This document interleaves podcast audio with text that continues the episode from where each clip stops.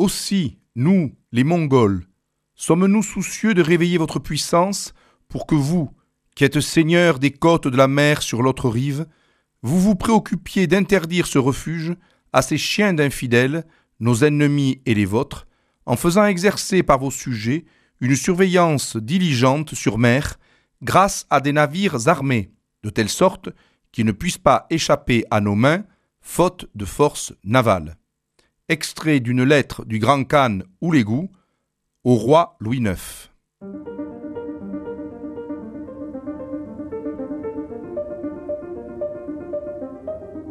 Les fenêtres de l'histoire avec Philippe Foreau.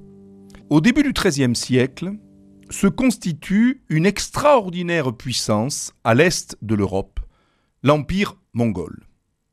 Déjà dans les années 1220, des ambassadeurs arméniens et géorgiens étaient venus à Rome pour alerter la papauté de la présence de plus en plus impressionnante de troupes venues d'Asie et qui euh, imposaient leurs lois dans toutes les plaines de la Russie, de l'Asie et qui poussaient vers l'Europe centrale.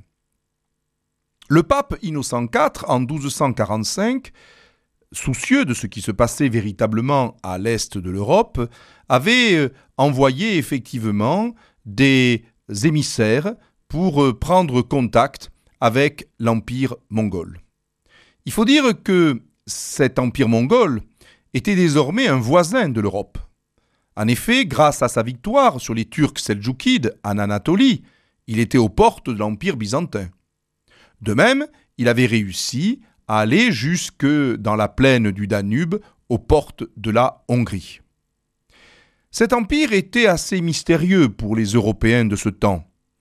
En effet, sur le plan religieux, il était à la fois animiste, il avait un panthéon polythéiste, avec en particulier Tengri, le dieu du ciel, mais il y avait également des chrétiens, des chrétiens nestoriens, qui certes n'étaient pas catholiques, parce qu'ils voyaient dans le Christ euh, quelqu'un qui possédait deux natures distinctes, la nature humaine et la nature divine, mais enfin, euh, la question se posait, ne peut-on pas éventuellement, contre l'islam, eh bien, euh, s'appuyer sur ces Mongols qui certes avaient ravagé beaucoup de territoires conquis, mais avaient une force militaire suffisamment impressionnante pour qu'ils puissent être éventuellement utiles contre le monde musulman. Des ambassades avaient donc été envoyées. Certaines avaient été euh, conduites par des franciscains comme Jean de Plan-Carpin, ou bien des dominicains comme Asselin de Crémone ou André de Longjumeau. Ce qui avait impressionné de l'autre côté les Mongols, c'est la croisade de Louis IX, où effectivement, en 1248, le roi de France avait réussi à euh, construire une flotte impressionnante qui, visiblement, avait euh, marqué les euh, esprits mongols qui avaient appris la puissance maritime du roi de France. Aussi, quand Louis IX était à Chypre, il a reçu un courrier du grand khan Kouyoul, projet contre les Abbassides de Bagdad. En effet, le grand khan, préparant l'attaque contre Bagdad, envisageait de s'appuyer sur une alliance éventuelle avec le roi de France. Le courrier qu'il avait envoyé à Louis IX avait été écrit en arabe et en persan, mais avait été traduit en latin et français, en particulier grâce au frère André de Longjumeau. Et au début de cette lettre, le roi de France était qualifié de roi magnifique. Cette lettre nous apprend aussi que le grand Khan, c'est-à-dire donc le prince mongol, avait décidé d'exempter de taxes et de services militaires les prêtres et les moines chrétiens, et avait euh, entrepris une grande reconstruction d'églises dans les territoires conquis sur l'islam. Ainsi, il y avait indéniablement euh, euh, un intérêt peut-être à se rapprocher l'un et l'autre, l'un le plus puissant souverain de l'Occident du XIIIe siècle, et de l'autre côté, le maître de l'immense empire mongol.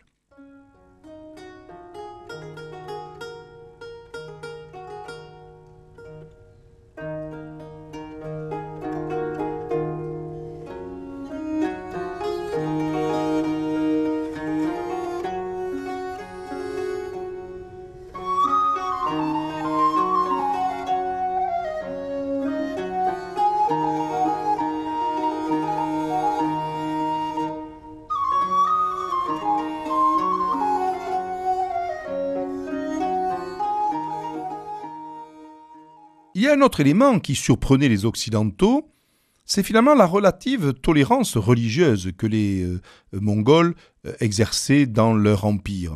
En effet, le bénédictin anglais Thomas Paris écrit Le roi des Tartares permet à chacun de rester dans son culte après qu'il eut fait soumission, et il ne, il ne contraint personne à embrasser un culte contraire au sien. Aussi, le roi de France envoie en 1250 une ambassade, conduite donc par le dominicain André de Longjumeau. Il fait des cadeaux, en particulier une superbe tente avec euh, des inscriptions chrétiennes et des œuvres d'art chrétiennes. Et euh, il y a peut-être là un projet éventuel d'un rapprochement politique.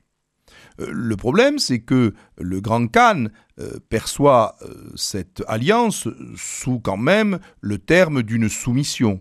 Il envisage effectivement que le roi de France lui paye un tribut et se soumette. À partir du moment, effectivement, on peut envisager une alliance. Donc alliance, oui, mais une alliance soumise. Une autre ambassade est envoyée en 1252. Elle est conduite par le franciscain Guillaume de Rosebrook. Extraordinaire périple, car le franciscain et ses compagnons vont faire 8000 kilomètres jusqu'à Karakorum, c'est-à-dire en pleine Asie centrale, où il va rencontrer le nouveau grand Khan, Munk. Celui-ci avait éliminé effectivement le grand Khan prédécesseur et avait euh, massacré euh, ses euh, ministres et ses conseillers. Monk envisage éventuellement, pourquoi pas, une alliance avec le grand roi de France, mais pas encore sur un pied d'égalité. Revient la question de la soumission. Et donc, effectivement, cela paraissait extrêmement difficile de faire ce type d'alliance. En plus, les Mongols obtiennent des succès considérables. En 1258, Bagdad est ravagée. En 1260, Damas et Alep sont prises, et la Syrie passe sous le contrôle des Mongols. Mais le contexte est modifié. En effet, en cette même année 1260, eh bien, il y a une défaite mongole devant les Mamelouks à Ain Jalut, en Galilée. Donc euh, la puissance militaire des Mongols connaît un coup d'arrêt indéniable, et le nouveau Khan, Kubilai Khan, écrit une nouvelle lettre au roi de France en 1262. Dans cette lettre, par contre, il n'est plus question véritablement de soumission, mais une lettre où il est indiqué qu'une alliance d'égal à égal pourrait se faire, en particulier parce que aussi bien le royaume de France que l'empire mongol ont des adversaires communs, à savoir les musulmans, ce que, dans la lettre citée tout à l'heure, on appelait les chiens d'infidèles. On ne connaît pas la réponse qu'a fait le roi Saint-Louis, mais il est indéniable que celui-ci a peut-être été impressionné et on se demande si son projet de croisade en 1270, qui va se terminer finalement très tôt euh, à l'emplacement de Tunis-Carthage, puisque le roi va y trouver la mort, n'était pas le prémisse d'une espèce de politique plus grande, plus importante, et qui devait aboutir à une espèce d'étau militaire et politique contre les musulmans. En fait, la mort de Louis IX devenu Saint-Louis en 1297, arrête tout ce genre de projet, et il ne semble pas que son fils Philippe III, qui lui succède, eh bien, ait repris véritablement une quelconque grande politique vis-à-vis de l'Empire mongol.